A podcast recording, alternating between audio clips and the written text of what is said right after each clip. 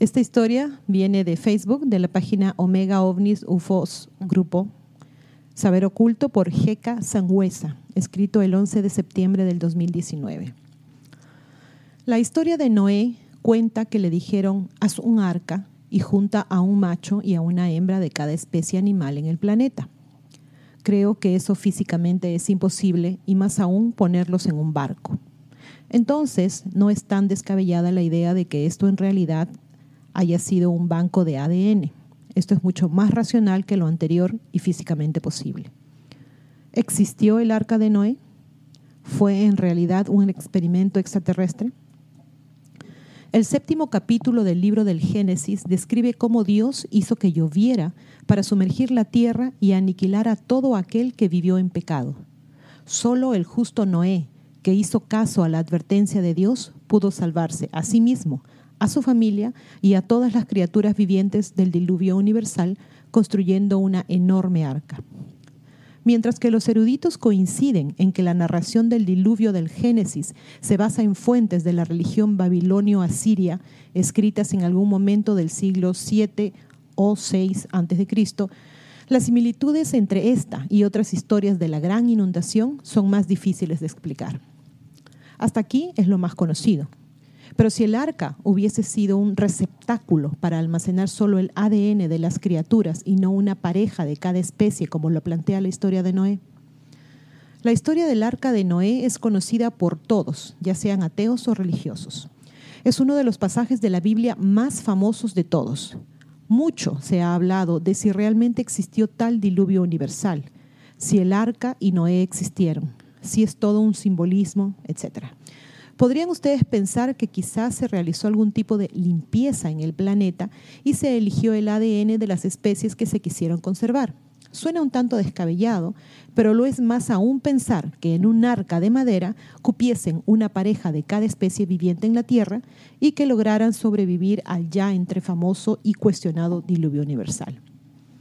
Pruebas de la existencia del diluvio universal.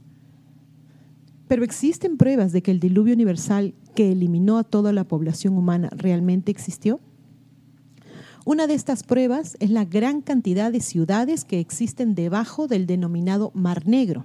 Son casi 200 las ciudades que quedaron sepultadas bajo litros y litros de agua. Es decir, que en algún momento existió alguna terrible inundación. Otro dato que apoya la idea es que según muchos científicos, arqueólogos y estudiosos del tema, confirman que el Mar Negro parece haberse creado en un momento muy similar al del diluvio universal y que por ende esta inundación lo creó. También muchísimas grandes construcciones quedaron en la nada en ese periodo de un momento a otro. En muchas partes del mundo quedaron construcciones a medio terminar con bloques pulidos y armados. ¿Quién o qué creó el denominado diluvio universal? Ahora bien, si realmente existió, ¿quién creó esta terrible inundación para eliminar a la población? Muchos textos antiguos y sagrados hindúes, como el Mahabharata, distintas creencias de pueblos originarios y de las civilizaciones de estos momentos, la misma Biblia, etc., afirman que existían seres que poseían máquinas voladoras con las cuales podían crear cualquier catástrofe natural como terremotos, incendios y, en este caso, inundaciones.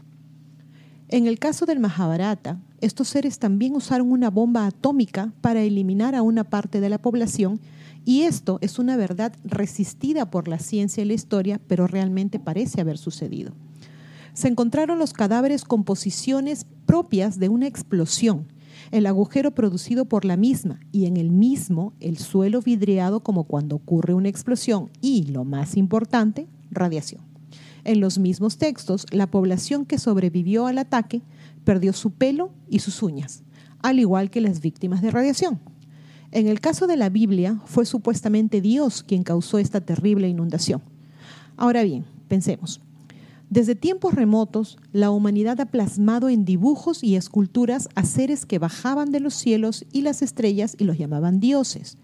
¿Por qué no pensar entonces que tal vez esos dioses fueron los que realizaron una recolección genética para salvaguardar las especies del planeta? Siguiendo con el diluvio, ¿por qué los extraterrestres querrían desaparecernos si somos realmente un experimento de ellos? Tal vez a sus ojos fuimos defectuosos e hicieron esto para comenzar una nueva raza. ¿Construyeron un arca o fue una nave con las muestras de ADN de nuestras especies?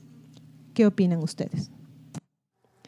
Por favor, no olviden suscribirse y hacer clic en la campanita para recibir las notificaciones cuando subimos nuevos videos, poner sus pulgares arriba, hacer like y compartir.